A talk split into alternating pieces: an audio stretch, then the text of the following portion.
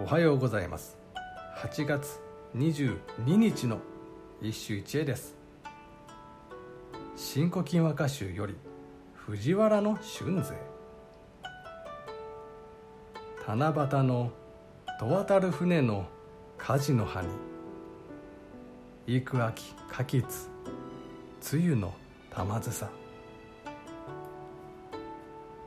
七夕のと渡る船の梶の葉に幾秋果実梅雨の玉梓。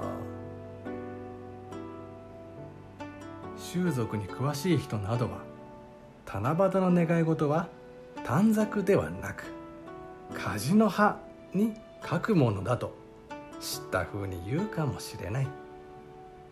確かにそうであったろうが八大衆の七夕歌を見てそれがわかるのはわずかに2首に過ぎない。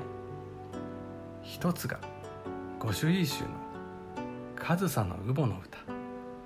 天の川と渡る船の梶の葉に思うことをも書き作るかな。でありそしてもう一つが今日の春勢によるものだ。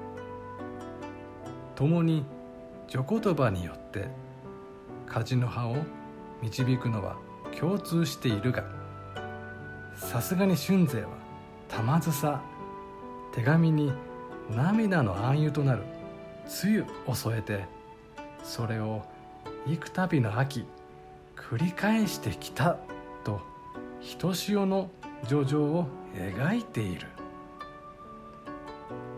あまたの七夕の歌においても格別の一種だ。以上今日も素晴らしい歌に出会いました。